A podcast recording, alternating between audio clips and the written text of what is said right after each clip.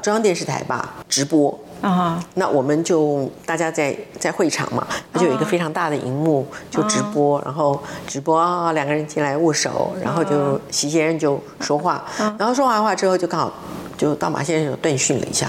啊，我说我一九八八年去去中国大陆采访的时候，我们还到了那个。呃，十一的国庆酒会，那时候很很可惜，我们其实不认识很多人，可是我们就冲上去，因为我们用台湾人的那个呃采访，就去冲上去去访问李鹏。我记得李鹏还非常的叫大家走开，就说没问题，没问题，让他们来采访，让他们来采访。然后我们问到第二个问题，啊，他就拂袖而去。啊，你们问什么问题？我们就问说，你真的要武力？武力对台吗？哇！然后他就说：“你们不懂中国，他 就走了。”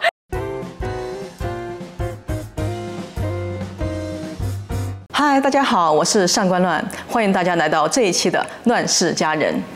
哎，我们平常大家都知道啊，就是今年，尤其到现在这个时候，其实今年台湾的大选已经如火如荼了。不知道大家有没有发现，其实每到这个时候，我们发现两岸的议题，其实它越来越成为一个大家非常关注，然后各方也非常谨慎的一个议题。所以呢，很多时候我就在想，哎，民间对这个到底怎么看呢？就是每次台湾到一个呃历史转折口，或者是说一个呃。非常热闹的一个大浪潮里面的时候，台湾该怎么选？其实很多时候，我觉得取决于台湾的民间。怎么讲呢？两岸的关系以及两岸的历史，一直都是台湾最大的一个议题。所以呢，今天我就来到了一个非常微妙的地方，大家看到也知道我背后的这个氛围。不知道大家有没有听说一部系列的专题片，叫《八千里路云和月》？我相信，不仅是嗯八九十年代台湾嗯同胞认识大陆的一个。切入口也是两岸开始文化交流的非常非常重要的一个指标性的作品，而我今天来这个地方呢，就是《八千里路云和月》的当时的这个投拍公司，呃，也是他的呃这个指导单位，应该叫沈春池文教基金会。这个基金会，我觉得它还有一个很有趣的地方是什么呢？它不仅一直在为台湾留下近百年来的历史，而且一直在留下很多即将被我们遗忘的。两岸最深处的一些连结和记忆，而今天我要访问的呢，正好是沈春池文教基金会的秘书长。这位秘书长石静文女士呢，也非常非常的传奇，她应该也算是台湾新闻界、媒体界的一个标杆性人物了。同时呢，她也是台中市前新闻局长。所以今天我觉得我这么久以来带的很多疑问，应该都可以在她身上得到解答。所以今天我们先来欢迎石静文女士，你好，石静文女士。你好，啊，对对对，哎，非常开心啊，就是今天能够来到这个地方，其实比我想象的大多了，丰富多了。我没想到我竟然还能在一个展厅里边展开我的访问，对，所以我就很想，我看到这些，我当时就有有一个很想。很大的冲动，我就想听你介绍一下。哇，这个沈春池基金会这么多年到底做了一些什么？它可以留下这么多的荣誉，而且有这么多的作品，而且都是针对两岸以及台湾这么啊七八十年来的记忆的，就想听你介绍一下。沈春池文教基金会其实已经三十五年了。嗯刚才特别提到，就是八千里路云和月的时候，它几乎是同时成立的哈。那我们的创办人叫沈庆金先生，嗯，他是在南京出生的，嗯，然后来台湾的时候大概。只有两三岁啊，然后他当然对呃大陆有不同的感情，那对于来这边他的成长背景也有非常不一样的呃思虑啊。所以当年，呃，当林峰去找他，希望他投资拍摄啊《八千里路云和月》的时候，他二话不说就决定投资。嗯。后来呢，就是呃很多老兵想要返乡探亲的时候，他也呃自掏腰包来资助这些。可是，在那个时候，其实。呃，刚刚开始在拍《八千里路云和月》的时候，其实台湾还在戒严时代哦，还没有解严，对，很不容易。所以对于他来讲，他当然是一个企业家，当然他还是冒着某种的，那说风险，还是还是蛮蛮，嗯，这压力还蛮大。对对对，但是他就义无反顾的去支持这个事情。嗯，那么他当然他也是出自国民党，所以他一直觉得他很希望。呃，两岸呃，当然我们希望和平嘛，所以他一直觉得他是推动国共和谈。嗯。嗯，然后呃两岸的文化交流，嗯，这其实也是基金会成立的一些使命，嗯，那么这三十五年以来，他其实在早前的时候，除了呃资助八千里运河月的拍摄，资助老兵返乡，嗯，他还做了非常非常多的跟呃大陆对口那边呃互互相做呃两岸的文化交流，比方说有很多的美术或者呃译文活动，呃甚至展览，嗯，那么这几年从二零一六年开始，他发现。因为毕竟台湾的一些不管是知识文化或者历史的一些潮流，他觉得一九四九年当这个国共战争之后，嗯，这个嗯大批的这个这个呃迁徙，它其实里面充满了非常非常多的故事，没错。所以呃，我们基金会就开始呃。拍摄所谓的呃千台历史记忆库，啊，做很多很多的口述历史，因为你知道一个大时代潮流里面，我们呃接触非常非常多的一般的普罗大众，当然也有名人、知识分子。那我们把这些人他们的故事累积起来，它其实就是一个大时代的历史呈现。那这也是我们基金会目前一直持续在做的。对。当然包括我之前在提到的我们的两岸文化交流。嗯，对，而且。怎么说？就是第一代一九四九年左右过来的那一代，其实老军对对，他们也在慢慢的，其实在慢慢的凋零。所以真的，你们是在做一个抢救。对，对我刚刚提到，我们一开始是千台历史记忆库，这几年叫做抢救天台历史记忆库，因为我们也觉得，我自己我们在之前呃，我刚刚提到说，这本《风吟》是我们最近在出的哈，我会送给你。这本其实就是就是讲述了呃整个沈春竹文教基金会三十五年里面，我们承先启后。到未来，包括八千里路云和月的一些事情，前前前瞻性及我们所有目前在做的工作。那这个风云是在三十五年来的风云引起。谢谢谢谢。那还有另外一个，就是我知道你们都有去我们台中正在啊正在那个正在展览的，对我家两岸故事，其实是我们的一本书哈。我们到目前为止，我们已经访问了一千两三百位哇长者。啊，都是第一代的长者，甚至第二代的，有的是他们，呃，一父子过来的，有的是来的时候才十几岁。那当时来台湾的很多，当然就是跟呃军人过来的，跟军队过来的，有一些是跟公务部门过来的，有还有很多是流亡学生，还有就是一般的民众。那这里面呢，我们搜集了二十五位，这是我的第一本书，我们叫做《我家的两岸故事系列一》啊，也送给你。谢谢。那里面有蛮多的故事。其实都很感人，很很有趣啊，喜怒哀乐，这个都非常有意思。啊，还有胡胡志强市长那个，其实他也是一个眷村 长大的孩子啊。我到基金会，我特别呃请他也接受我们的访问。他来的时候非常小，嗯啊，那他是在北京协和医院出生的。哦啊，那在台中展览，所以他也特别有去看我们的展览。胡胡市长是一个非常好的长官。我是一个新闻人，当我要去呃公务部门这个所谓做官的时候，我其实充满了非常大的这个排斥跟呃压力啊，很很纠结 啊。可是我怎么是说动你去当这个新闻局长的？胡市长打电话给我说，其实我跟他讲说，胡市长，我不是你们蓝营的人，我是一个独立自主的新闻人，而且我在这之前我。其实，包括我在自立报系上班，我在民事做新闻部。其实我刚才想问你这个问题。做了十多年的都是比较偏绿的媒体啊。嗯，对。我说您了解吗？而且是党外运动那个媒体。当然了解，因为他呃，在他之前，我大概他在呃外交部长的时候，我访问过他。然后就是我之前在呃东森呃的一个嗯文化基金会的时候，嗯呃也是做执行长的时候，我也访问跟跟他一起做一个就是呃绿色环保的一个活动。那我就说胡市长，你你你确定了解我吗？嗯，他说我当然对你印象深刻啊。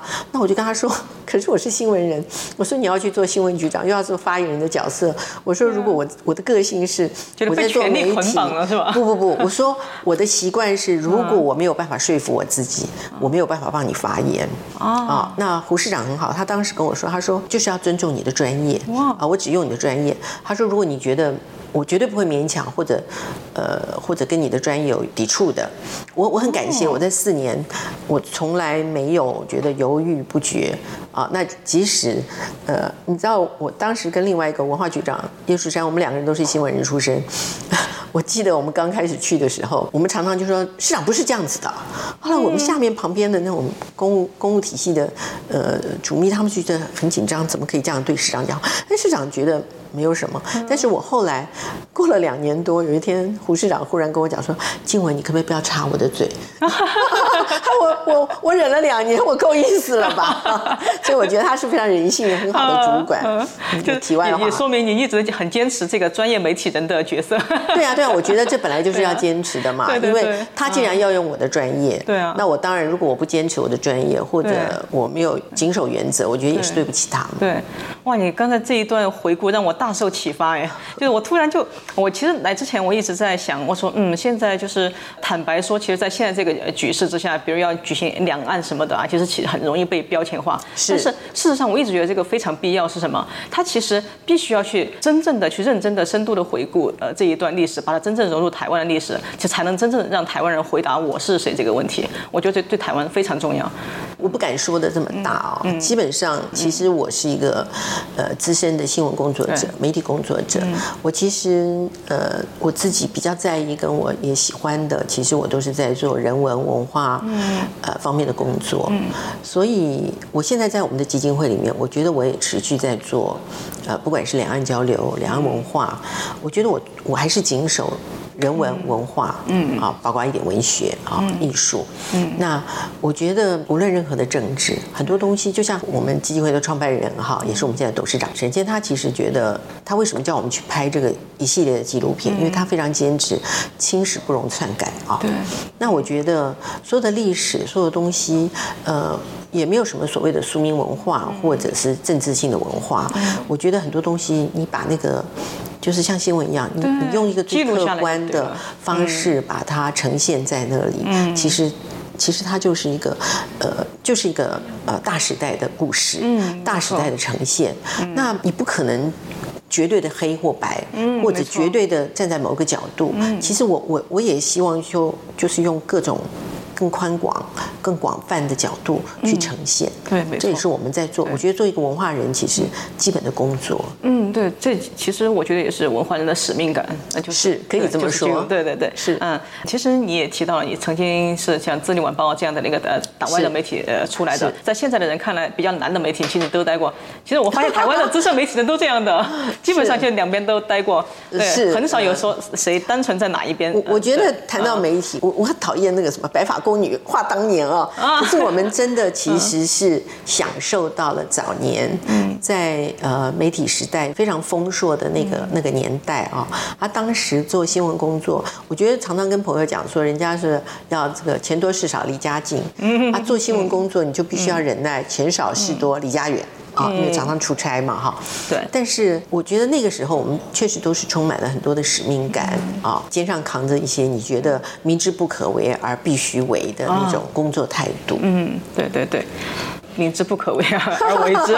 对，就是我我跟你心有戚戚焉。傻劲。对对对，心有戚戚焉啊！我我就很好奇啊，就是其实嗯，沈春的基金会这么。三十多年了，其实这三十多年，整个两岸的局势其实变动的蛮多的，都不说呃政党轮替，哪怕就是同一个政党的前后时期也不一样。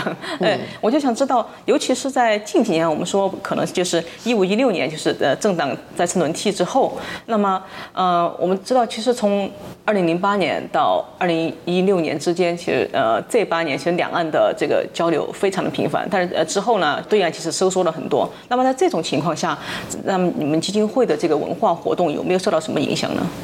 我觉得不能说没有影响啊。呃，如果近几年的话，可能 COVID 的影响更大。哦，那真的是不是？嗯嗯。对，所以很多东西对我来讲，如果某某种的原则是坚持的，其实你再怎么样的政治，它可能一时之间会掩盖、会蒙尘。可是如果说你的东西，你执着。你坚守一些呃不管是使命，还是文化的本质，甚至是历史的本色，我觉得它还是会存在的。而我们在做什么？我们就是在做这个工作。好，那我觉得，呃，如果很怕、很怕，呃，因为政治因素或者很怕，呃，两岸关系，或者那你就不去做了。那其实就没有人会去。我觉得就是就是我们这群人其实要做的就是这个部分，嗯，这个是我我我我刚刚有讲说，呃，做文化工作人有时候你必须要有点傻劲，啊，你你去你不能说去冲撞，当然呃某种程度当你比较成熟的时候，你不能说哦我冲撞就是我的我的我的执着或者我不是的，我觉得某些某些时候也要一些智慧。啊，看怎么样？呃，人家明明很讨厌去听的东西，你非要这样去冲撞啊！我我讲的可能是政治啊，可能也是文化，那那不是傻吗？嗯啊，那你不是？我觉得事缓则圆。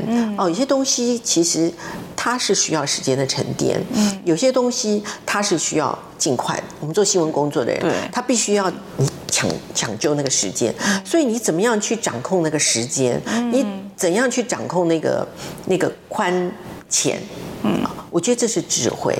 那作为一个文化工作，难道不需要智慧？做政治人绝对更需要智慧。可是我觉得，同样做一个文化工作，也需要很多的智慧。这是我自己的理解。对，没错。哎，那我就嗯想了解，因为我们知道最近你们基金会一直在台中办那个《我的两岸故事》这个展嘛，就是那么呃这个展就是当时为什么要想到办这个展，以及你们你们觉得这个展就是能够给当下的台湾社会呢带来什么新的思考？好，我回头来讲啊，其实我们基金会我刚刚有提到，就是我们在做抢救建台历史记忆库，没错。我在这个书里面其实我特别提到，就是呃可能会越来越多。也越来越少，为什么越来越少？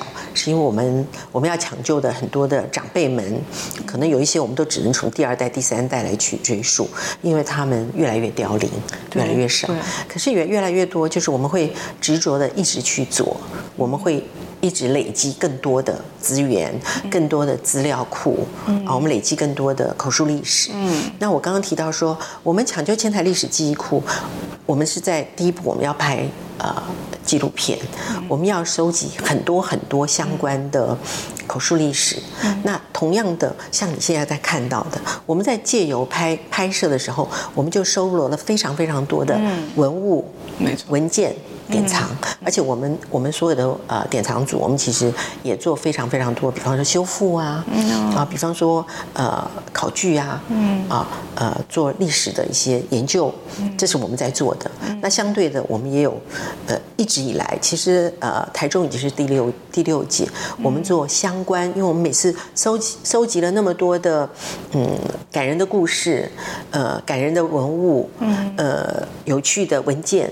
我们当然希望把它 show up 出来，所以我们就持续的在做我家两岸故事的巡展。哦，所以一直。呃，我们之前在高雄啊，在上海，在很多地方都展过啊。我们明年会到南京去展。哦。后年的话，刚好北京故宫一百周年，他们也邀请我们去做大的展览。所以，我们这个其实是小暖身。哦。那我们持续，当然每每一次的不同的展览，也呈现不同的时代的氛围。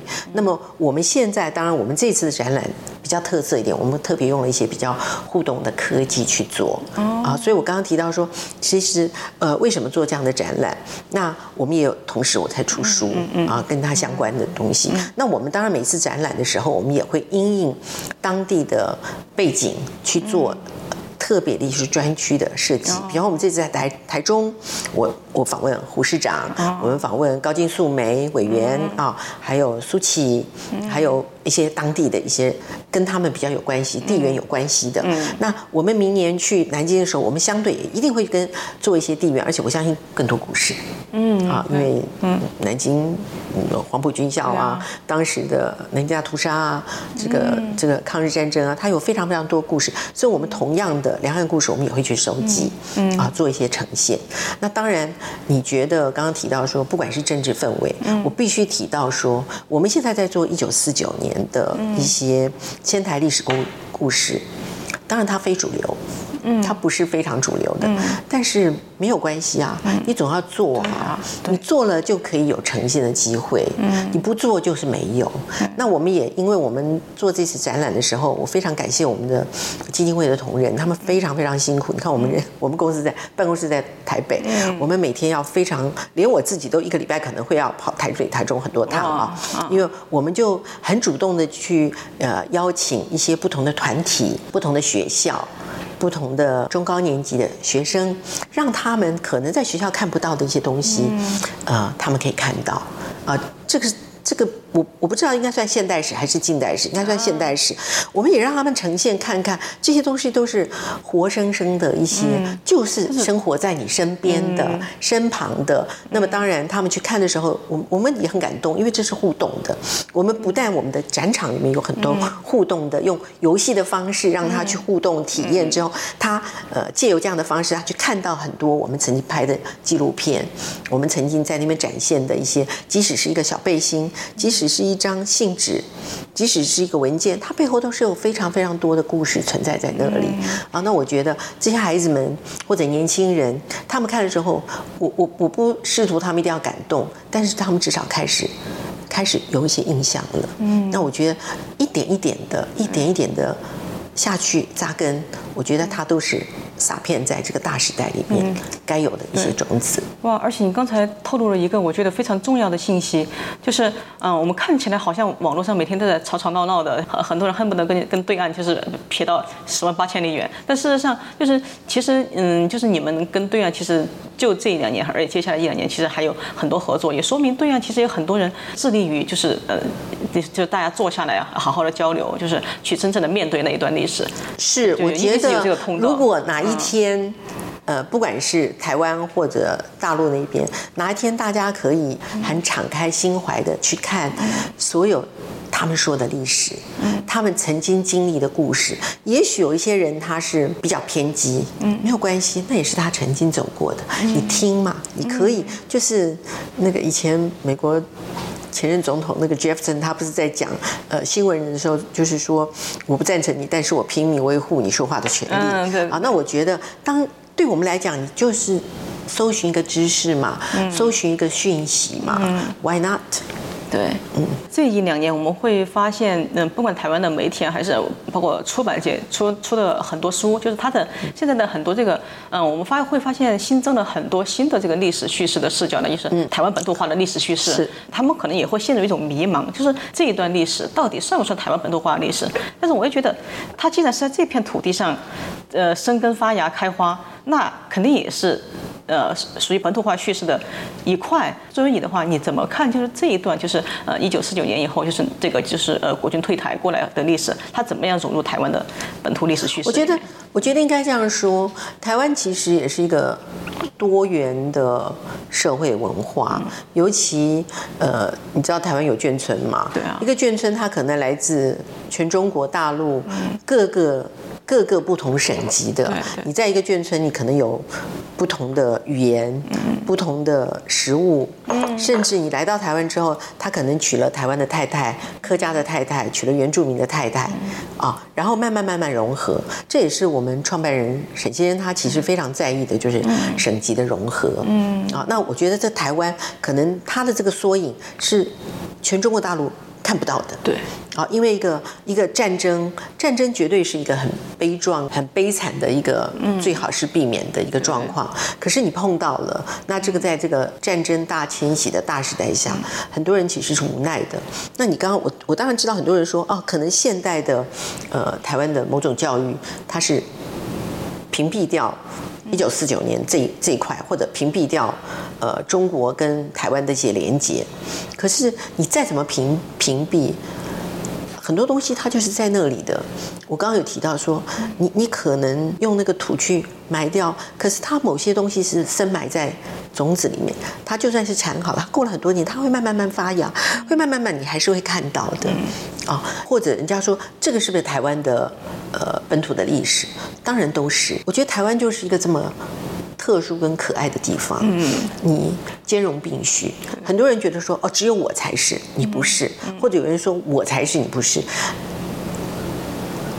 没有什么绝对对错，因为你说你的是，你也是，嗯，你说他的不是，那某种程度你觉得他不是，可他觉得他是的时候，他确实就是存在的，嗯，所以我觉得这也是对我来讲，这就是台湾。最最特殊的一个文化跟特呃特殊的一个元素存在，我们不要全部都相信那些政治语言，嗯，或者政治，因为台湾它是个民主社会，它可以兼容并蓄，你你各说各话，嗯，可是我们从媒体上，我是一个媒体人出身，但是真的有时候你不要尽信媒体，嗯，好，不如没有媒体，这也是我一直说，我现在一直很希望推广跟或者有机会我就会去上课教导什么叫适度媒体，你一定要了解那个媒体，呃。呈现出来现代媒体，啊，不管是主流或者非主流或者社群，呃，或者平台，它很多东西它可能是背后有一个其他的因素在推动，嗯，所以我觉得台湾最特殊就是它是多面向、多角度、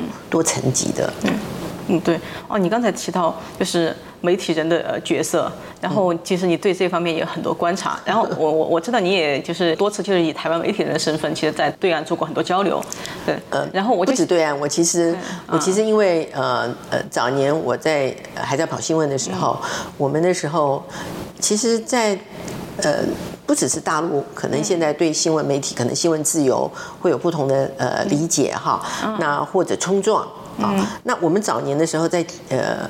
解严时代之前，我刚刚有提到，解严前，其实我们我们曾经享受最美好的那个那个媒体时代，但同样我们也呃在那个时代，我们做了很多的冲撞，嗯，啊，比方说我们那时候要求新闻自由、新闻自主、新闻自律，啊，我曾经用这个三个主题在呃阿扁时代，陈水扁两千年的时候，我在总统府做演讲，当时我是台湾新闻记者协会的会长啊，那呃在做台湾新闻记者协会的时候，我们其实参加了非常非常多的国际。记协，后来我们有一个女性的，就是叫做世界女记者与作家协会。嗯，对我来讲，呃，学习很多，是因为借由这个新闻的组织，我去到很多国外，去参加了很多国外跟新闻媒体的一些交流冲撞，呃，甚至做一些 generation，就是所谓的呃呃性别。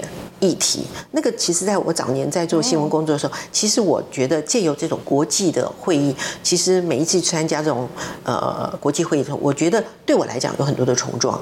嗯，哦，呃，你也会看到不同国家的女性议题或者女性记者他们所承接的。那当然，我也有很多机会去参加呃中国大陆的一些交流，但是我觉得那个很有趣，就是因为都是新闻人，所以在那个 convention 里面，其实大家还是会会有一个冲撞。嗯嗯，好，那具具体讲一下什么样的冲撞吗？就你在在北京的时候，呃，第一次我们参加的时候，刚好是马习会在新加坡。那那一次呢，参加的是包括各个主流媒台湾主流媒体的社长啊、总编辑啊、采访主任啊，或者记者啊，或者大概都是这些。我们去参加，大家已经答应去了之后，比方说我们呃礼拜一还礼拜二还是礼拜天去的时候，然后礼拜一才出发的时候。马习会，因为之前还是很秘密的，所以他就他就公布说要马习会，所以你们出发之前不知道？对，要不然大家当然就会冲过去啦。可是因为我们已经到了北京啊，那后来那天我们就其实很特殊，中央电视台吧直播啊，那我们就大家在在会场嘛，那就有一个非常大的荧幕就直播，然后直播啊两个人进来握手，然后就席先生就说话，然后说完话之后就刚好就到马先生就断讯了一下啊。这个对你有冲击吗？当然有冲击呀！我觉得，我觉得我们没有什么好冲击，我们没有什么好冲击的。只是接下来的时候，大陆那边的媒体主管其实还是有点尴尬的，因为大家都心照不宣嘛啊。对啊，这还是要经过一个一个一个审核嘛。哈，我觉得应该这样说啦，大家还是台面上有些呃，尤其在。大陆讲不好意思，大家台面上还是必须要某一些禁忌还是要讲的嘛，还是要注意一下。但私下的话，我觉得做新闻媒体，大家还是有很多共同语言的。哦，呃，就是你私下跟中国的媒体人，其实就是我们可能尺度更大一点。嗯，我觉得他们很希望尺度更大一点吧。对，但是我觉得，嗯。我现在有时候我还是会再看一下，我觉得大陆媒体很多东西，就是我不知道那个监控的状况了哈，但是不牵涉到政治的话，其实某一些比方社会议题，我觉得他们其实还是还是有做到蛮多蛮深度的，还不错的。我我我觉得我必须要这样说，嗯。啊，但是牵涉到，我记得早年哦，台湾也是这样子，台湾早年的时候，你知道电影，我们有电影检科。哦，我知道啊，所以骗子大陆一样嘛，对，现在也一样嘛，对。但是我记得那个时候有一个很好的导演叫王小弟，他其实教了很多学生出来啊。那呃，小弟有一次就跟我讲，他就说这个电剪啊，剪的其实不是底片，嗯，剪的是那个脑袋。所以你刚刚在跟我说有一些东西有没有禁忌或什么，我觉得我反而。觉得自自我要提醒，就是我们在做文化或新闻工作的时候，就是你不要自己在脑袋里面先有个点结。啊，对，自己每个人脑袋里面都有一个警种，对吧？对 对对对对对 对，那你就就是我们虽然一方面很希望新闻自由，但是当然每个人还是你在如果你为了追求新闻自由，然后你的代价就是坐牢或干嘛，我 刚刚有我就说有些东西你还是要懂得去智慧嘛。啊，就像我们我们写文章，你也是大作家，呃，我觉得那个文字的文字跟文学的某种空间跟那个厉害，在于你你说了，而且看不出来你说的。嗯，啊，这个这是某种的艺术跟高妙，对对不对？嗯。其实你会发现，就景总他最后还是看他心情，对对对，大陆来说，我觉得这个就是很糟糕的，对对对，是。所以最后所有的媒体人啊，还有这些作家，他最后必须自己去就是自我审查。比如可能这个广，我们说广电总局，他可能他的线画在这儿，但是我们必须要退后到这儿。对，这就是我跟你说，不要在脑袋里面自己先拿把剪刀先把它剪了，对不对？那当然，你做新闻工作很多东西，刚刚有提到说，我之前在总统府做演讲的时候，我觉得就是。新闻自由是我们非常需要的，可是新闻自由不是无限上纲的新闻自由，新闻自主每个媒体人都所追求的。但是同样在你追求新闻自由跟新闻自主的时候，你必须要做一个新闻自律。我觉得这是一个基本的原则跟基本的呃学养。对，哎，有说到新闻自律啊，我就特别好奇，想问你，你你应该也特别有感触，因为你前几年你也就是对这个像比如抖音啊这种新式的媒体也有过很多的研究。那么就是在这样一个时代，我们会经常，我也有很多人就经常说，啊，现在台湾的媒体都是喜欢那个抓眼球啊、标题党啊。对，你觉得这个这个它的根源是自律吗？还是说就是追求流量的一个指标？你相不相信？我前几年，我有一段时间是我完全不看新闻啊。那你看什么？我看我自己想要看的书啊。啊。哦啊，想要看的影片啊，影集啊，想要看我自己，看看树啊，看看天空都很好啊，不需要去看那些。哎，当时为什么不想看新闻？我这样讲，台湾在我早年刚好我还在做新闻的时候，那个时候刚刚报禁开始，以前台湾是有报禁的，解严之后，忽然之间就是蓬勃发展，台湾有很多很多的媒体，然后广告业务商是排着队，拜托那个业务主可以上广告，多幸福啊！我们的编辑室里面。那个业务想要来跟你讲，你站到一边去。我我不 那时候不跟你任何的有任何的那时候媒体真的是权利。对，然后我们就是毫不可能被收买。嗯啊，而且觉得自己就是就是很荣誉的啊，再穷也不会不可以被收买。尤其新闻是充满了崇高的理想。那现在呢，大部分的很多的主流媒体，因为太多竞争了，他们得活啊。我这样讲的是很实在的，对对对是。可是让我觉得很很现实的原因，对他们得活啊，所以他们要呃三色星。嗯，你不看那些三色星，我觉得对我来讲很浪费时间，我不需要。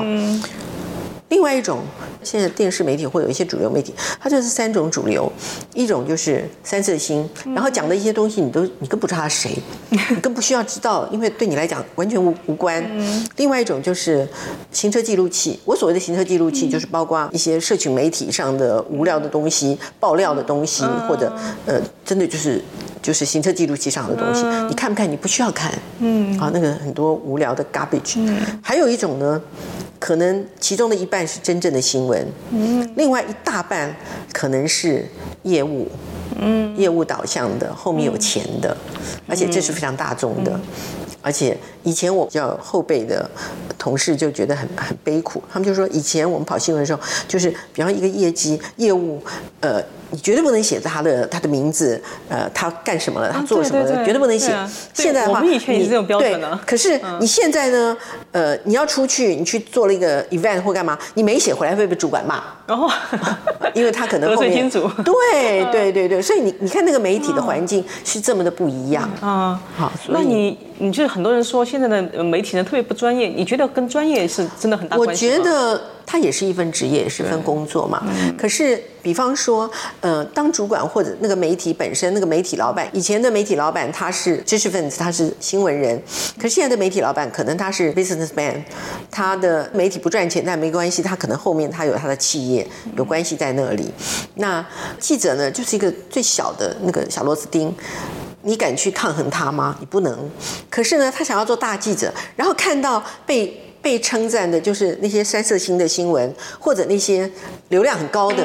那我觉得他的 model 在那里的时候，你怎么去苛求说，哎，老师教你的不是这样子。嗯。可是老师教你的跟我到我到职场里面是差别很大的。对啊。所以我我就说我我算了，我不看。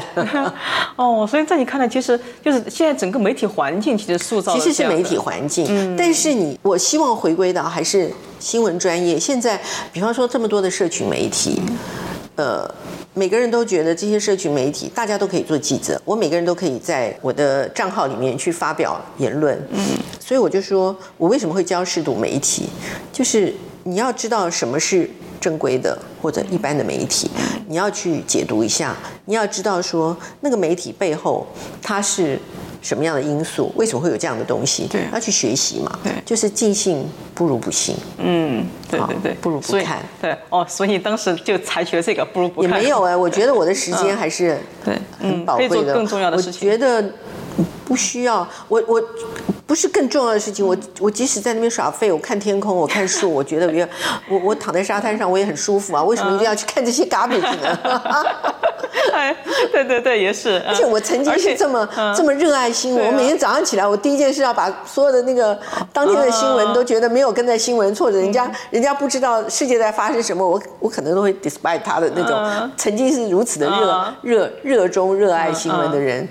我觉得，哎，那很当然也不要学我了，我有点极端。我没有，我就很好奇，就是你完全不看新闻的这段时间，你觉得自己有错过什么吗？我没有哎，我甚至连比如说 Line 啊或 WeChat，我都很久才看，因为我的朋友圈很多哈，我都觉得啊发了好多好多东西哦，然后所以常常比方说人家生了孩子，我可能两个礼拜以后我才上去看的时候，他说对不起，Congratulation。然后我后来很多很亲近的朋友就说，哎，静文，请你赶上你的进度好不好？那当我回来重新回到职场的时候，我的朋友就告诉我说。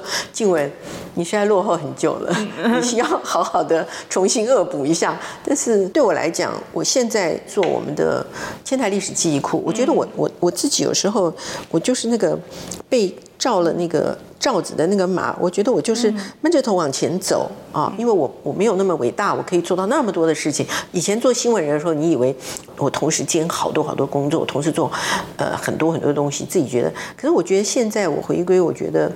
呃，化繁为简吧。很多东西，你把这件事情做好，很专注的，对得起你这份工作，或对得起你在执着上的做的一些事情。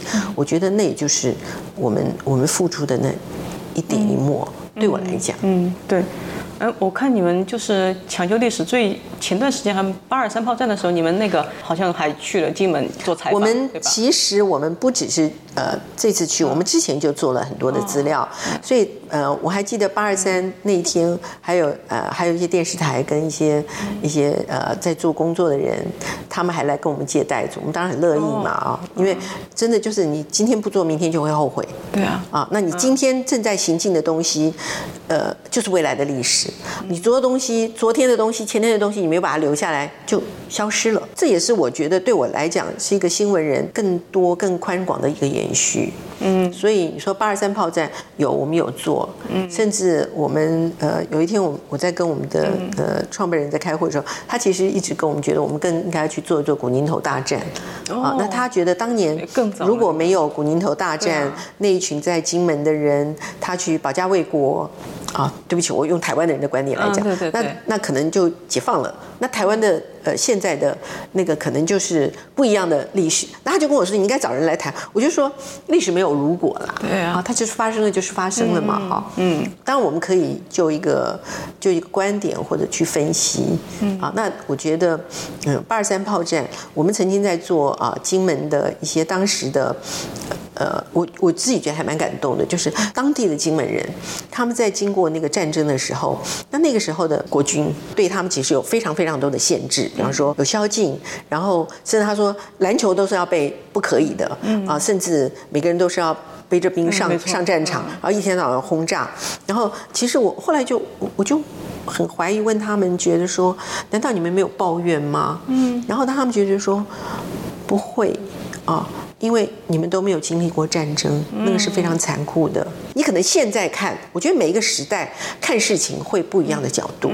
我觉得中国大陆也一样。对我记得我一九八八年开始第一次去，到现在我中间去了很多次，我也拍过一些纪录片。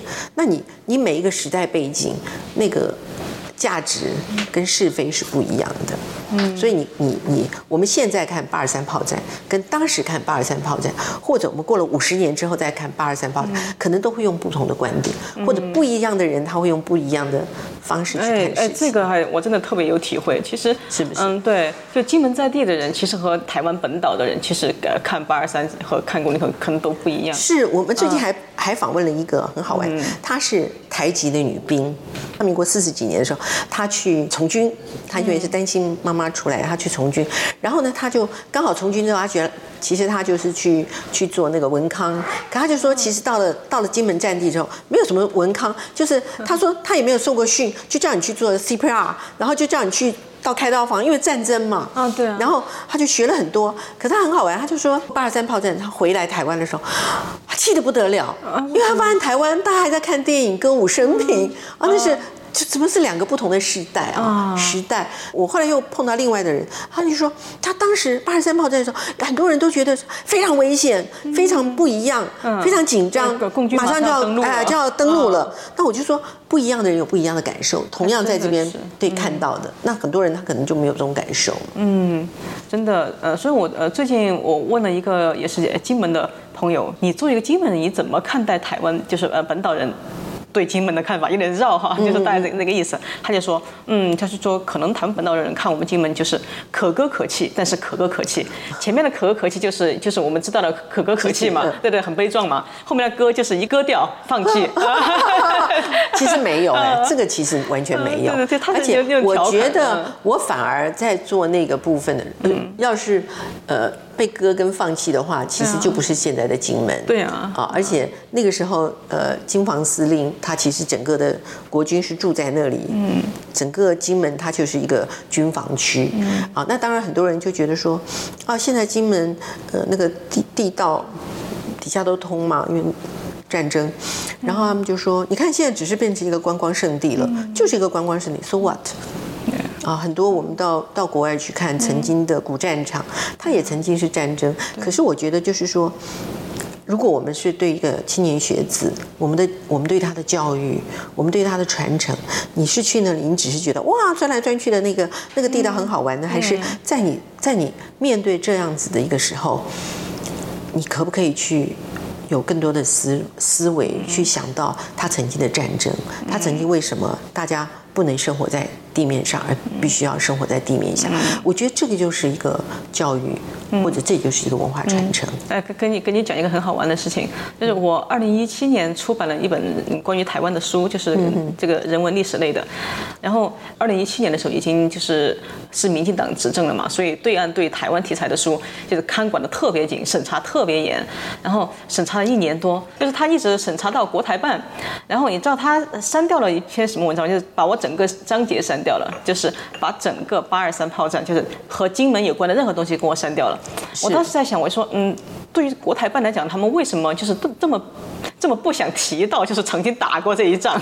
我我刚刚有提到，就是说，嗯其实时间啊，它会洗刷掉很多东西没有，可是它也会呃理清跟呃很多曾经有或者没有的东西。嗯，我说我一九八八年去去中国大陆采访的时候，我们还到了那个。呃十一的国庆酒会，那时候很很可惜，我们其实不认识很多人，可是我们就冲上去，因为我们用台湾人的那个呃采访，就去冲上去去访问李鹏。我记得李鹏还非常的叫大家走开，就说没问题没问题，叫他们来采访，让他们来采访。然后我们问到第二个问题，啊，他就拂袖而去啊。你们问什么问题？我们就问说，你真的要武力？武力对台吗？哇！然后他就说：“你们不懂中国，就走了。”他对啊，怎么回答都没都没有都没对。是，然后呃，我我觉得你刚刚有提到很多审查的时候，那标准不一。今天这个人他觉得不行，明天那个人觉得不行。呃，就像我们讲抗日战争，早年的时候，呃，中共一直觉得都是八路军、新四军呃打赢的，可是这几年慢慢慢慢已经在电视。或者在很多地方，他开始开始觉得哦，其实国民党是是是主要的这个战争。我觉得中国大陆也在变，嗯啊，当然我们台湾这几年对于台湾台湾史的一些呃一些出发点，或你刚刚提到的一些，当然也在也在修正，也在修正。那我觉得很多东西它就是慢慢慢慢去融合，嗯啊，所以也许。你那个被删掉的八二三的那一张，过了，说不定过了几年，也许就没有几年之后，他就已经已经是拼命再去提到的东西，不一定。这个很不一定，对，很难吧？可是我觉得还有就是中国的，呃，其实台湾也一样啊，各国都一样。那个领导人他的方向也很重，嗯，我觉得中国尤其是这样子。对中国，就像你刚才讲的，其实，在就是习近平呃之前吧，就有东西还可以提。然后，但是习近平上来，他他不说了很多。对，不是那个就是反法其实七十年呃七十周年的时候，他说呃，共产党才是抗日的中流砥。当时大家都很傻眼啊。对 对对，但是但是我就跟你讲说，OK，大家会傻眼，对，可是可能在二十年前，大家不会傻眼，哎，还真的，这就是这就是改变嘛，对对对，是不是？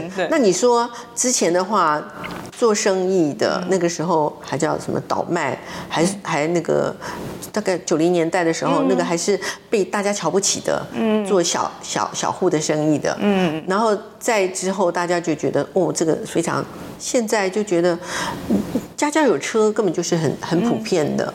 也不过也不过才三十几年的转变嘛。嗯，那我们怎么知道未来？而且我觉得开放改变的潮流是很难挡的。嗯，成熟是很难挡的。你不可能再走回头路。